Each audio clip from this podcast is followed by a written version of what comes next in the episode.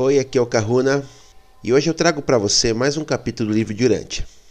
Nessa playlist estamos trazendo todos os capítulos da parte 4 na sua íntegra.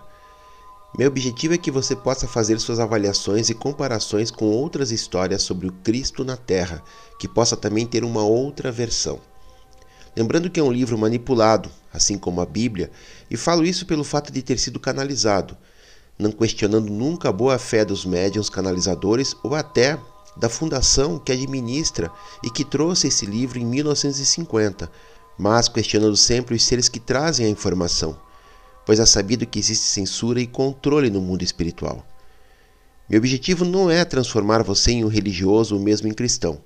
Meu objetivo é justamente reconectar você com seu tecido de consciência, trazer lembranças e memórias que possam te auxiliar na libertação dos implantes do cristianismo, de Avé, de Jeová, entre outros implantes.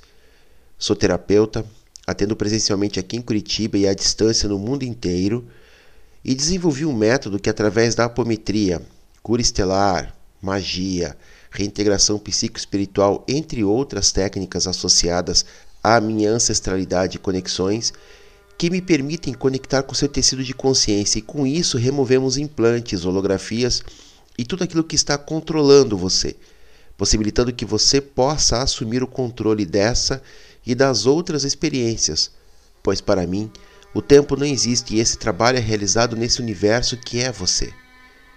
Se quiser saber mais sobre o meu trabalho, me chame no WhatsApp que está disponível na descrição do vídeo. Contribua com o canal, todos os dados estão na descrição do vídeo. Toda ajuda sempre é bem-vinda e eu retribuo colocando você no meu roponopono de prosperidade e gratidão que faço sempre aos domingos. Sugestões, dicas de outros livros, perguntas que não façam parte do conteúdo do vídeo, passe um e-mail, sempre respondo e é mais uma forma de você estar entrando em contato comigo. Vamos ao vídeo de hoje. Documento 147 O interlúdio da visita a Jerusalém.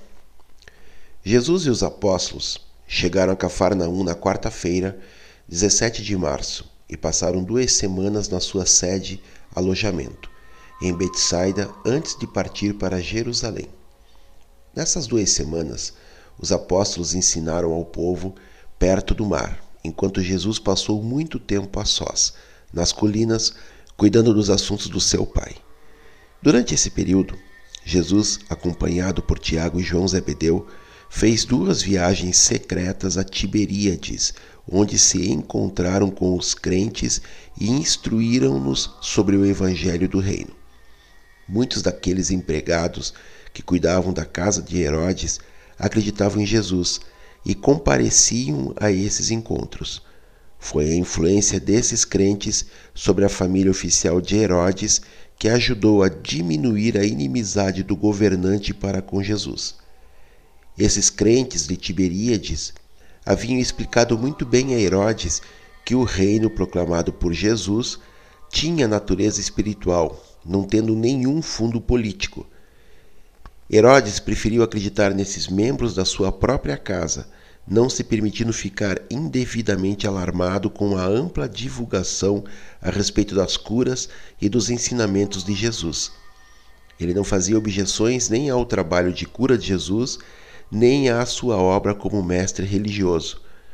Não obstante a atitude favorável de muitos dos conselheiros de Herodes e até mesmo a do próprio Herodes, existia um grupo de subordinados seus que era bastante influenciado pelos líderes religiosos de Jerusalém, a ponto de permanecerem inimigos amargos e ameaçadores de Jesus e dos apóstolos. E estes, mais tarde, fizeram muito para obstruir as atividades públicas deles. O maior perigo para Jesus estava nos líderes religiosos de Jerusalém e não em Herodes. E foi por essa mesma razão que Jesus e os apóstolos passaram tanto tempo na Galiléia e fizeram a maioria das pregações públicas na Galiléia, mais do que em Jerusalém e na Judéia. O servo do centurião. No dia anterior aos preparativos da festa de Páscoa, em Jerusalém, para onde Jesus iria, Mangos, um centurião ou capitão da guarda romana aquartelado em Cafarnaum, foi até os dirigentes da sinagoga e disse: com meu fiel ordenança, está doente a ponto de morrer.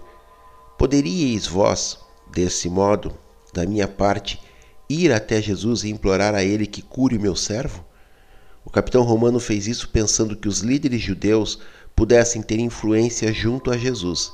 E então os anciães foram ver Jesus e o porta-voz deles disse: Instrutor, nós te pedimos sinceramente que vá até Cafarnaum e salve o servo favorito do centurião romano, que se faz digno da tua atenção, porque ele ama a nossa nação e até nos construiu aquela mesma sinagoga onde tantas vezes tu falaste. E depois de ouvi-los, Jesus disse: Eu irei convosco. E foi com eles até a casa do centurião.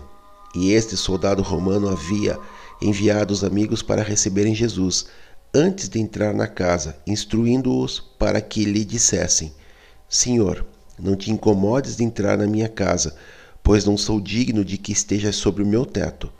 Nem me julguei digno de ir até a ti, motivo pelo qual eu enviei os anciães do teu próprio povo até a ti. Mas sei que podes dizer uma palavra de onde estás, e o meu servo será curado. Pois eu estou eu próprio sob as ordens de outros, e tendo soldados sobre as minhas ordens, quando eu digo a este que vá, ele vai, e se a outro digo que venha, ele vem, e aos meus servos digo que façam isso ou aquilo, e eles fazem. E quando Jesus ouviu essas palavras, voltou-se e disse aos seus apóstolos e àqueles que estavam com eles: Estou admirado com a crença do gentil em verdade, em verdade, eu vos digo que não encontrei uma fé tão grande assim, não nos de Israel. E afastando-se da casa, Jesus disse: Vamos embora então. E os amigos do centurião foram até a casa e contaram a Mangos o que Jesus havia dito. E a partir daquela hora, o servo começou a melhorar, até voltar à saúde e capacidade normais. Mas nós nunca soubemos o que aconteceu nessa ocasião. Isso é simplesmente o que está registrado. Se os seres invisíveis ministraram a cura ao servo do centurião ou não, isso não foi revelado àqueles que acompanhavam Jesus. Sabemos apenas do fato da recuperação completa do servo. A viagem a Jerusalém. Cedo na manhã de terça-feira, 30 de março, Jesus e o grupo dos apóstolos iniciaram a sua viagem a Jerusalém para a Páscoa, indo pela estrada do Vale do Jordão Chegaram na tarde da sexta-feira, 2 de abril, e estabeleceram o seu centro de operações em Betânia, como de costume. Passando por Jericó, eles pararam para descansar, enquanto Judas fez um depósito de algumas das economias comuns no banco de um amigo da sua família. Essa foi a primeira vez que Judas havia levado uma quantidade excedente de dinheiro, e esse depósito foi deixado intacto até que eles passassem por Jericó novamente, quando daquela última viagem, cheia de acontecimentos até Jerusalém, pouco antes do julgamento e da morte de Jesus. O grupo fez uma viagem sem incidentes a Jerusalém, mas mal se haviam instalado em Betânia, quando, vindos de perto e de longe, começaram a reunir-se todos aqueles que procuravam curas para os seus corpos, conforto para as mentes angustiadas e a salvação para as suas almas. E o número destes cresceu tanto que pouco tempo teve Jesus para descansar. E então o grupo armou as barracas no Getsemane. E o mestre ia de Betânia ao Getsemane e voltava, para evitar as multidões que tão constantemente assediavam-no. O grupo dos apóstolos passou quase três semanas em Jerusalém mas Jesus conclamou-os a não fazer pregações públicas que ensinassem apenas em particular e por meio do trabalho pessoal. Em Betânia, eles celebraram a Páscoa sem estardalhaço. E essa foi a primeira vez em que Jesus e todos os doze partilharam de uma festa de Páscoa, sem derramamento de sangue. Os apóstolos de João não cearam com Jesus, e os apóstolos, na Páscoa, eles celebraram a festa com Abner e muitos dos antigos crentes das pregações de João. Essa era a segunda Páscoa que Jesus observava, junto com os seus próprios apóstolos, em Jerusalém. Quando Jesus e os doze partiram para Cafarnaum, os apóstolos de João não foram com eles. Sob a direção de Abner, permaneceram em Jerusalém e nas vizinhanças, trabalhando silenciosamente para a expansão do reino. Enquanto Jesus e os doze retornaram para trabalhar na Galiléia, nunca mais os vinte e quatro estiveram juntos, até um pouco antes da escolha e do envio dos setenta evangelistas. Todavia, os dois grupos cooperaram entre si, e não obstante as diferenças de opinião entre eles, prevaleceu o melhor dos sentimentos. Na piscina de Betsaida.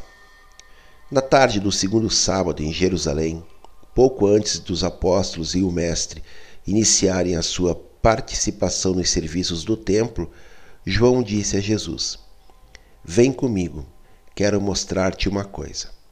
João levou Jesus até um dos portões de Jerusalém, onde havia uma piscina de água chamada Betesda. Em volta dessa piscina havia uma estrutura de cinco arcadas, sob as quais um grupo grande de doentes aguardava a cura. Tratava-se de uma fonte cuja água quente avermelhada borbulhava em intervalos irregulares, por causa do acúmulo de gás nas cavernas de rocha por baixo da piscina. Tal alteração periódica nas águas quentes era considerada por muitos como sendo devida às influências sobrenaturais, e era uma crença popular que a primeira pessoa a entrar na água, depois daquele borbulhante, seria curada de qualquer enfermidade. Os apóstolos ficaram um tanto desassossegados sob as restrições impostas por Jesus e João, o mais jovem dos doze, que estava especialmente irrequieto em vista dessa restrição.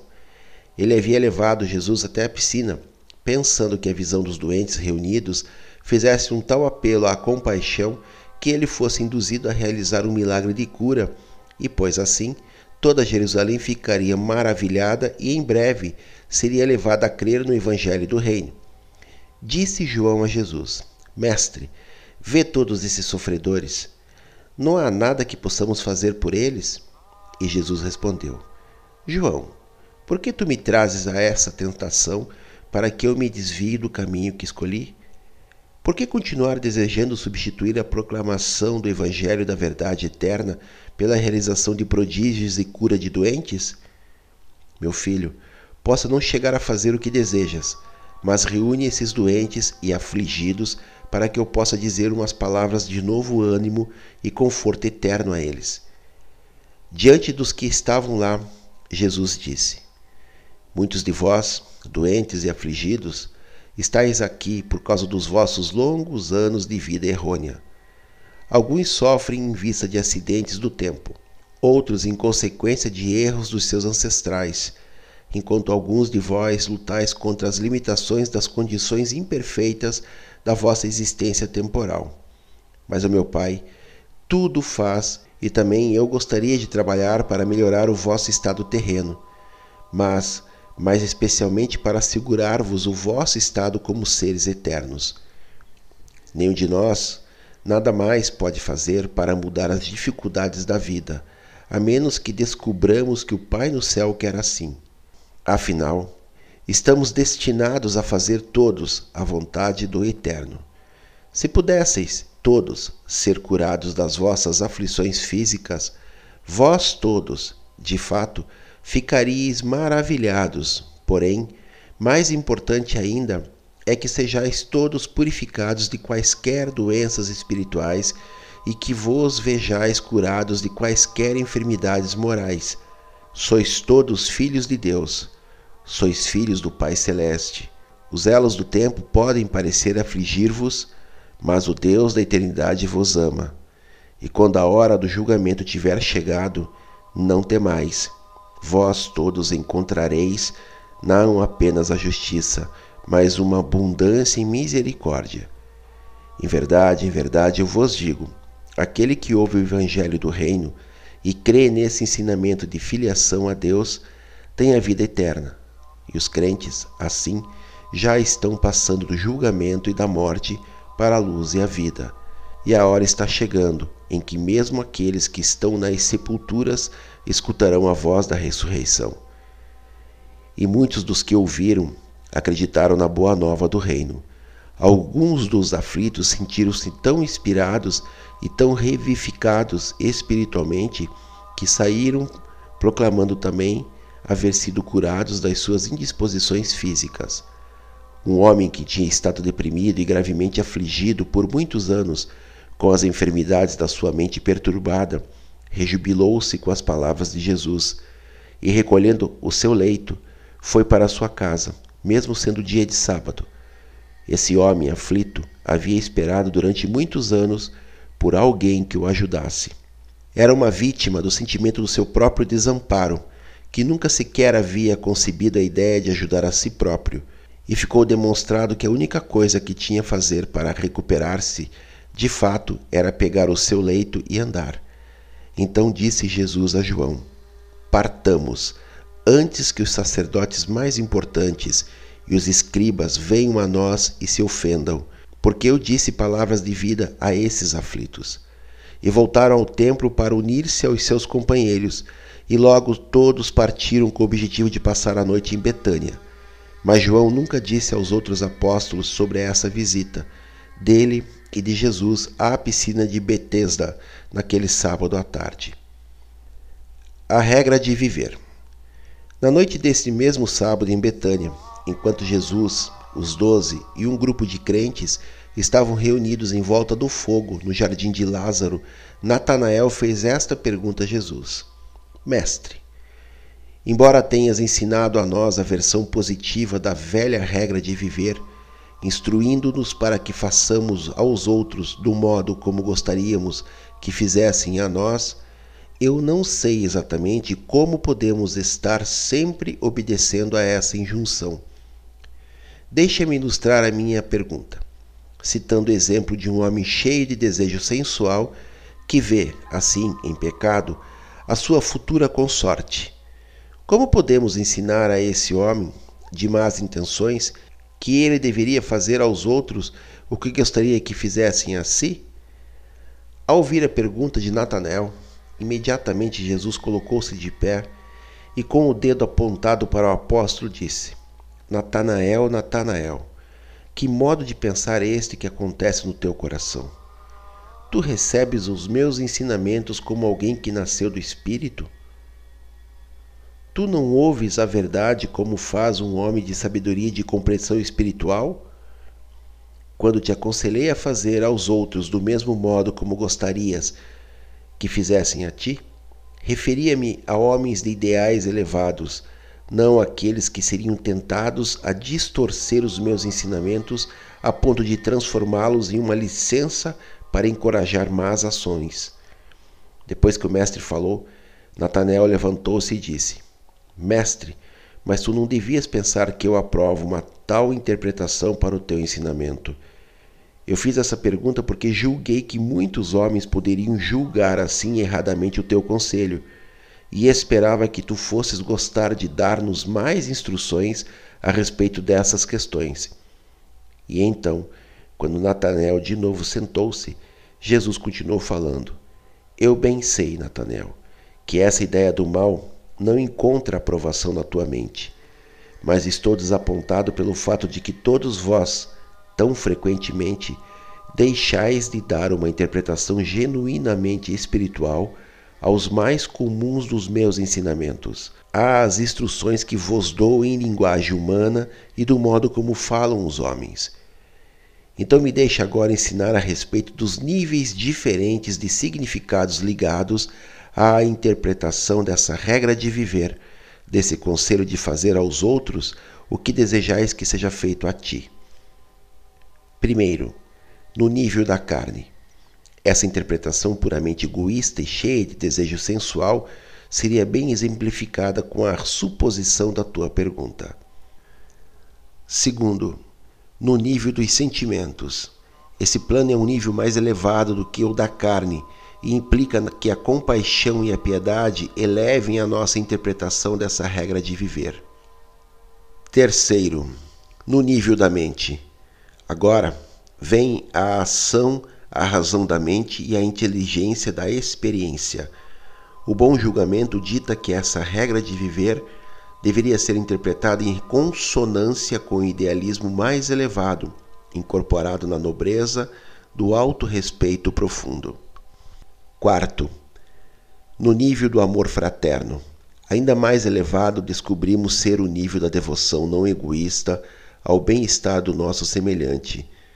Nesse plano mais elevado, do serviço social sincero, que nasce da consciência da paternidade de Deus e do reconhecimento consequente da irmandade entre os homens, é descoberta uma interpretação nova e muito mais bela dessa regra básica para viver.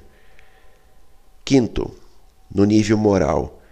E então, quando alcançardes os níveis filosóficos verdadeiros de interpretação, quando tiverdes o verdadeiro discernimento do certo e do errado, quando perceberdes a eterna adequação das relações humanas, começareis a ver tal problema de interpretação como se vos imaginasseis como uma terceira pessoa, de mente elevada, idealista, sábia e imparcial, a ver e interpretar essa injunção enquanto aplicada aos vossos problemas pessoais de ajustamentos às situações da nossa vida.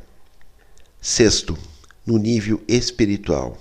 E então alcançamos finalmente o mais elevado de todos, o nível do discernimento do espírito e das interpretações espirituais que nos impelem a reconhecer, nessa regra de viver, o comando divino para tratar a todos os homens como concebemos que Deus os trataria.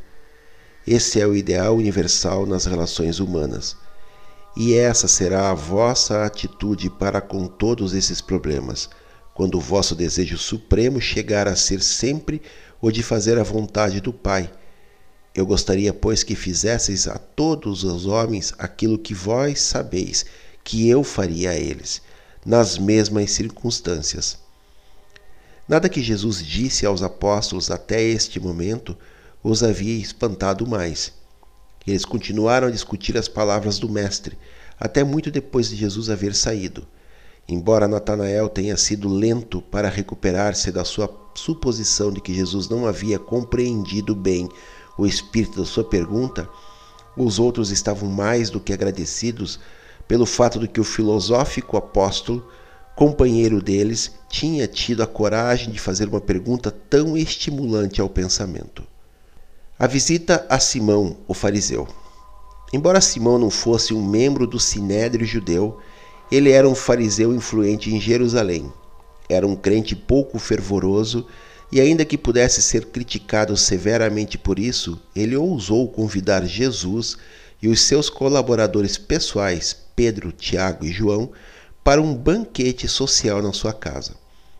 Simão vinha já observando o Mestre há longo tempo e estava bastante bem impressionado com os seus ensinamentos e mais ainda com a sua personalidade. Os fariseus ricos eram dados a prestar assistência aos mendigos e não evitavam a publicidade dada à sua filantropia.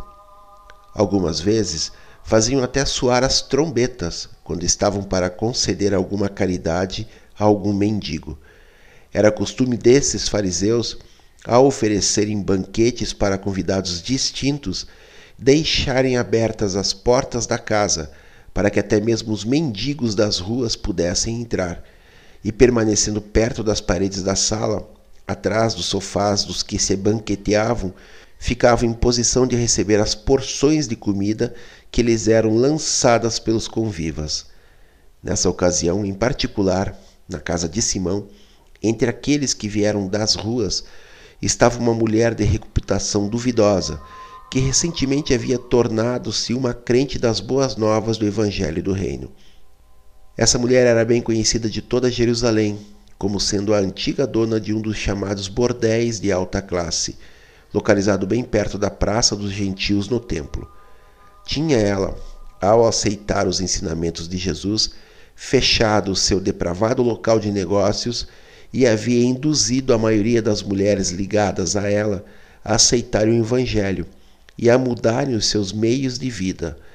Não obstante isso, os fariseus ainda mantinham por ela um grande desdém, e ela era obrigada a usar os seus cabelos soltos para baixo, o que era um estigma de prostituição.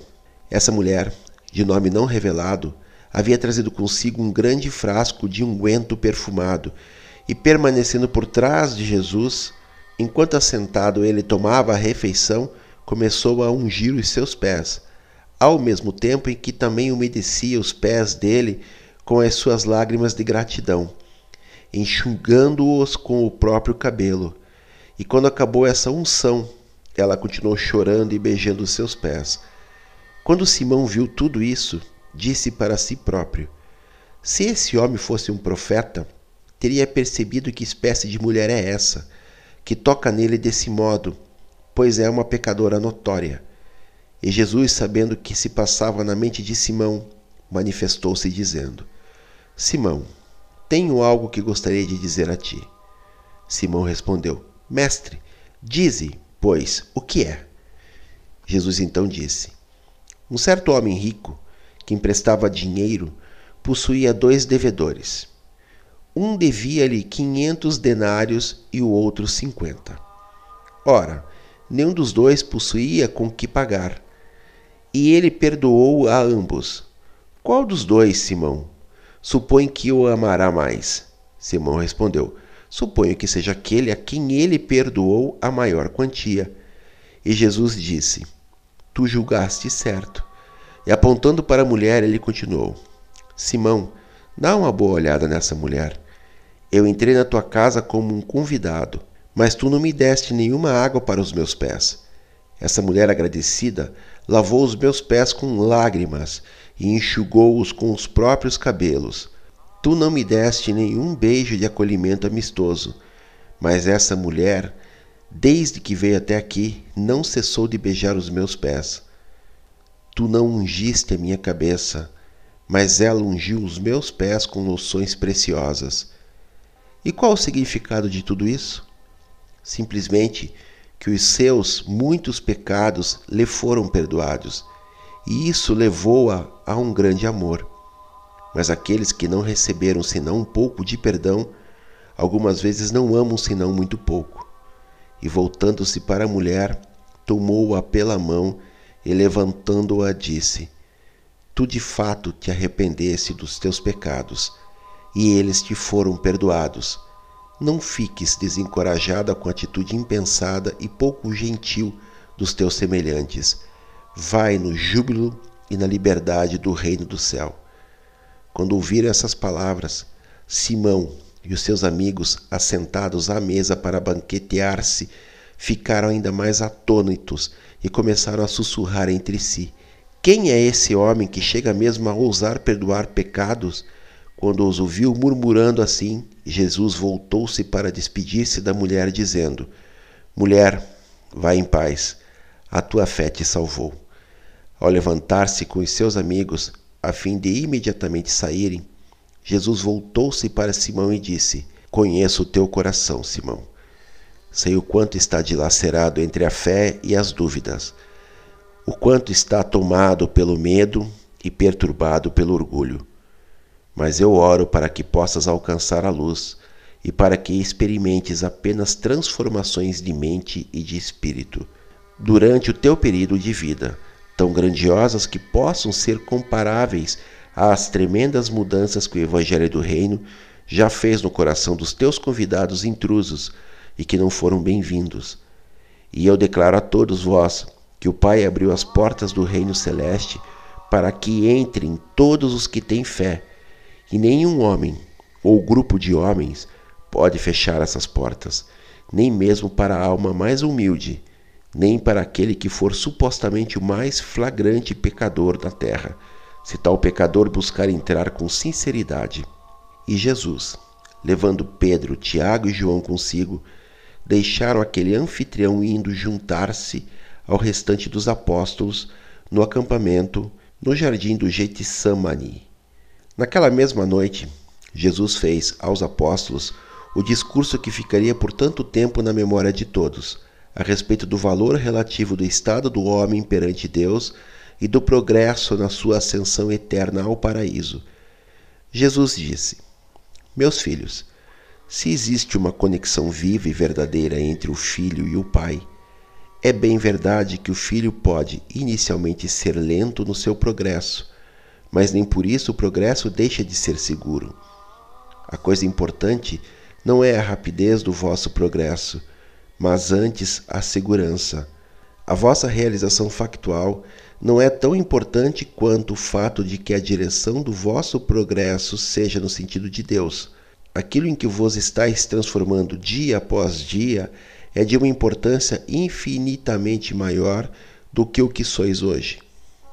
Essa mulher transformada, a quem alguns de vós hoje viste na casa de Simão, encontra-se nesse momento vivendo em um nível muito abaixo daquele de Simão e seus companheiros bem intencionados.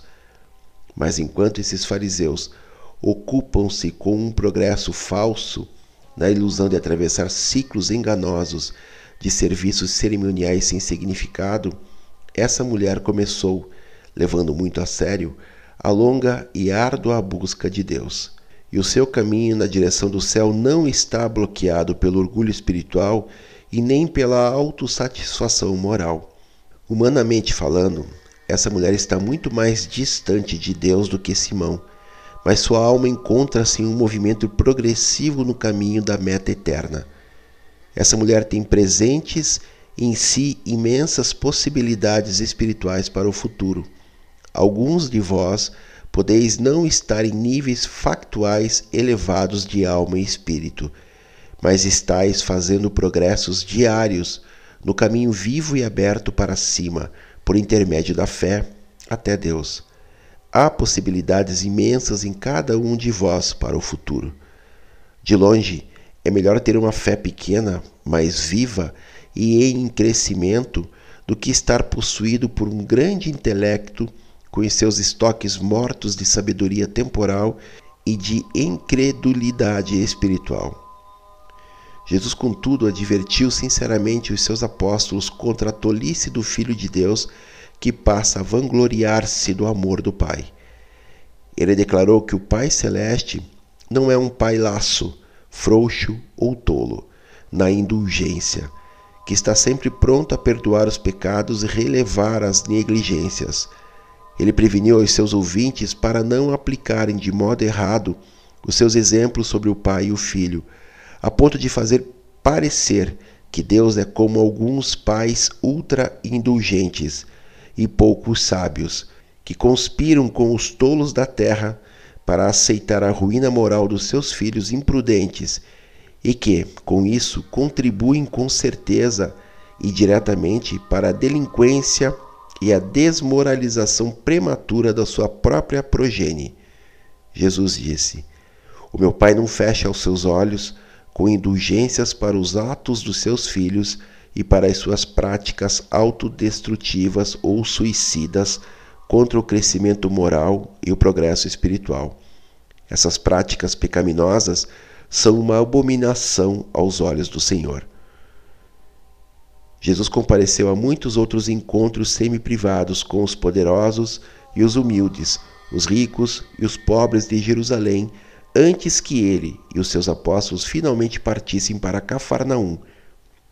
E muitos, de fato, tornaram-se crentes no Evangelho do Reino e foram posteriormente batizados por Abner e pelos seus condiscípulos, que permaneceram em Jerusalém e nas suas vizinhanças com o intuito de despertar o interesse para o reino. Retornando a Cafarnaum.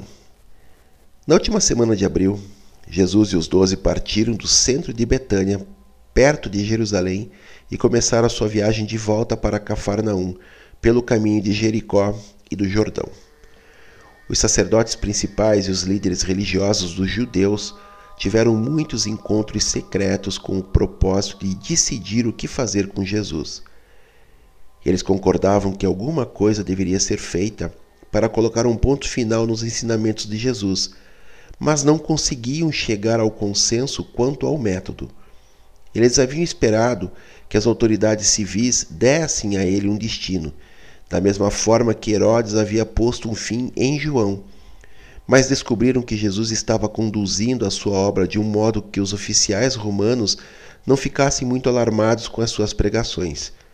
Dessa maneira, em um encontro que aconteceu no dia antes da partida de Jesus para Cafarnaum, ficou decidido que ele teria de ser apreendido sob uma acusação religiosa e ser julgado pelo sinédrio.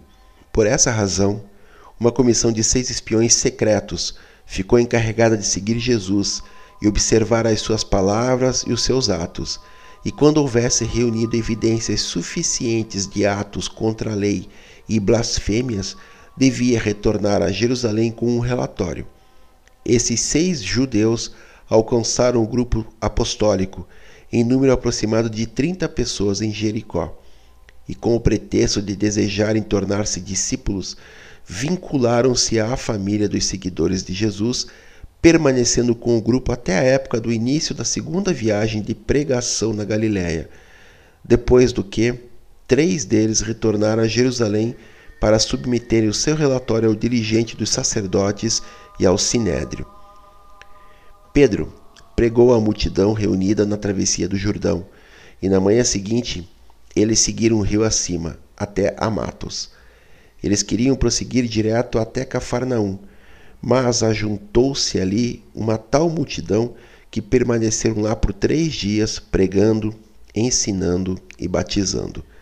Eles só se deslocaram na direção de casa no sábado, cedo, o primeiro dia de maio.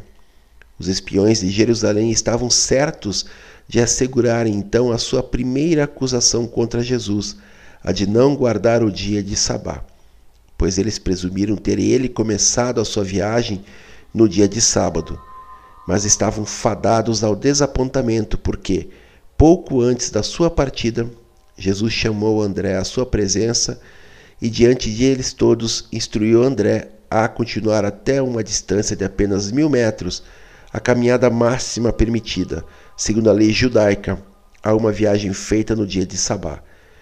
Mas os espiões não tiveram que esperar muito por uma oportunidade para acusar Jesus e os seus seguidores de não guardarem o Sabá. Quando o grupo passava por uma estrada estreita, na qual o trigo tremulava maduro em ambos os lados e ao alcance das mãos, Alguns dos apóstolos estavam famintos, arrancaram grão maduro e comeram. Era costumeiro entre os viajantes servir-se do grão ao passarem pela estrada, e, portanto, nenhum pensamento de estar fazendo algo errado ligava-se a tal conduta. Contudo, os espiões apegaram-se a isso como um pretexto para injuriar Jesus. Quando viram André esfregando nas mãos os grãos, foram até ele e disseram: não sabes que é legal colher e triturar o grão no dia de Sabá? Ao que André respondeu: Mas estamos famintos e trituramos apenas o suficiente para as nossas necessidades. E desde quando se tornou pecado comer grão no sábado? E os fariseus responderam: Nada de mal em comer, mas tu estás contra a lei quando arrancas e trituras o grão entre as mãos. O teu mestre certamente não aprovaria tais atos. E então André disse: Mas se não é errado comer o grão, certo é que o esfregar entre as mãos dificilmente é mais trabalho do que mastigar o grão, e isso é permitido. Qual motivo vos leva a preocuparem com tais minúcias de pouca importância? Quando André sugeriu que estavam apegando-se a picuinhas, eles ficaram indignados e correram até onde Jesus caminhava. Falando com Mateus, eles protestaram: Olhai, instrutor, os teus apóstolos fazem o que está fora da lei no sábado. Eles arrancam, amassam e comem o grão. Estamos seguros de que tu irás mandar que eles parem. E então Jesus disse aos acusadores: Vós sois de fato zelosos com a lei, e fazeis bem em lembrar que deveis manter santificado o dia de Sabá. Todavia, nunca lestes nas Escrituras que, num dia em que Davi estava faminto, ele e aqueles que o acompanhavam entraram na casa de Deus e comeram o pão das oferendas, das quais não seria legal que ninguém comesse, a não ser os sacerdotes? E Davi também deu esse pão àqueles que estavam com ele. E não leste na vossa lei que temos o direito de fazer muitas coisas que são imprescindíveis no sábado? E não vos verei, antes do dia terminar, comendo aquilo que trouxestes para necessidades desse dia? Meus bons homens, fazeis bem em seres zelosos com o dia do sábado, mas faríeis melhor se guardasseis a saúde e o bem-estar dos vossos semelhantes. Eu declaro que o sábado foi feito para o homem, e não o homem para o sábado. E se estáis presentes aqui conosco para guardar as minhas palavras, então eu proclamarei abertamente que o Filho do Homem é senhor até mesmo do sábado. Os fariseus ficaram atônitos e confundidos com aquelas palavras de discernimento e de sabedoria. Pelo restante do dia, mantiveram-se sós e não ousaram fazer mais perguntas. O antagonismo de Jesus contra as tradições e os cerimoniais judaicos escravizadores era sempre positivo. Consistia no que ele fazia e no que ele afirmava. O mestre pouco gastou do seu tempo em denúncias negativas. Ele ensinou que aqueles que conhecem a Deus podem gozar da liberdade de viver sem enganarem-se a si próprios sobre as licenças do pecado. Disse Jesus aos seus apóstolos: Homens, se fordes esclarecidos pela verdade, e se realmente souberdes o que estáis fazendo, sereis abençoados. Mas se não conheceis o caminho divino, vós sereis infelizes e violadores da lei. Em Cafarnaum. Quando Jesus e os doze chegaram em Betsaida de barco, passando por Tariquéia, já era o meio-dia da segunda-feira, 3 de maio. Atravessaram de barco para desviar daqueles que iam atrás deles. No dia seguinte, todavia, os outros, incluindo os espiões oficiais de Jerusalém, haviam alcançado Jesus de novo.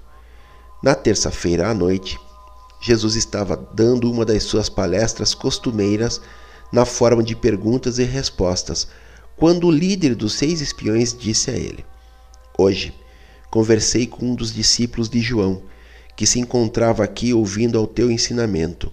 E nós não conseguimos compreender porque tu nunca mandas aos teus discípulos que jejuem e orem como nós, fariseus, jejuamos e como João proclamava aos seus seguidores que o fizessem. E Jesus, referindo-se ao que tinha sido afirmado por João, respondeu ao seu interlocutor: Acaso os acompanhantes nupciais do noivo jejuam quando o noivo está com eles? Enquanto o noivo permanece com eles, mal eles podem jejuar. Mas é chegado o tempo em que o noivo deve afastar-se, e durante esses tempos, os acompanhantes do noivo à câmara nupcial, sem dúvida, jejuarão e orarão. Orar é natural para os filhos da luz, mas jejuar não é uma parte do evangelho do reino do céu. Lembrai-vos de que um alfaiate sábio não costura um pedaço de tecido novo e bem passado em uma roupa velha, para ao ser molhado o tecido não encolher nem causar um rasgo pior. E os homens também não colocam vinho novo em odres velhos, para que o vinho novo não rompa a pele do odre, fazendo com que estraguem tanto o vinho quanto o odre. O homem sábio põe o vinho novo em odres de peles novas e, portanto, os meus discípulos demonstram a sabedoria de não trazer muito da velha ordem para o ensinamento novo do Evangelho do Reino. Para vós, que perdestes o vosso instrutor, pode justificar-se que jejuem por um determinado tempo. O jejum pode ser uma parte apropriada da lei de Moisés, mas no reino vindouro, os filhos de Deus terão a experiência de serem livres do medo e de rejubilarem-se no Espírito Divino. Ao ouvirem essas palavras, os discípulos de João ficaram confortados, ao passo que os próprios fariseus tornaram-se ainda mais confusos.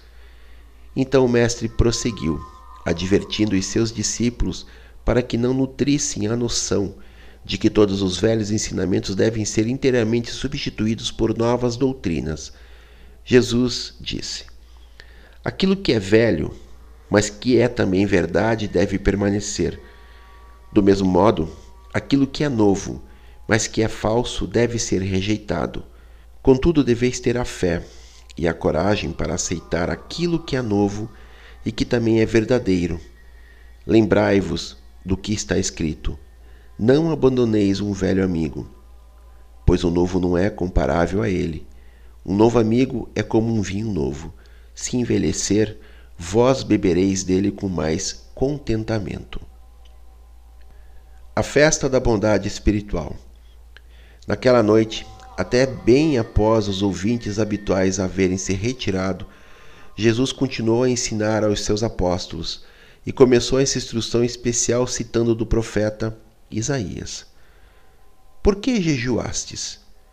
Qual o motivo então para afligirdes vossas almas. Se continuais a ter prazer na opressão e a deliciar-vos na injustiça, vede, jejuais para poderdes contestar e discutir e para vos inflamar com os punhos da maldade. Contudo, não deveis jejuar desse modo, se tendes o intuito de fazer vossas vozes serem ouvidas no alto. Teria sido esse o jejum que eu escolhi, um dia, para um homem afligir a sua alma? É necessário que ele incline a sua cabeça como um junco, vestindo-se de sacos e cobrindo-se de cinzas? Ousarei chamar a isso de jejum e de um dia aceitável perante os olhos do Senhor? Não é esse o jejum que eu deveria escolher? O de romper as correntes da maldade, desfazer os nós das cargas pesadas, libertar o oprimido e arrebentar com todo o jugo? Não é para eu partilhar o meu pão com os famintos e levar à minha casa aqueles que são pobres e que não têm teto?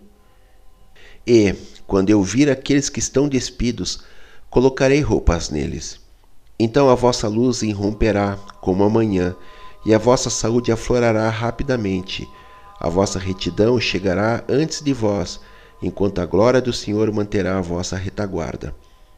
Então apelareis ao Senhor, e ele responderá. Gritareis, e ele dirá: Aqui estou. E tudo isso ele fará se vos abstiverdes da opressão, da condenação e da vaidade.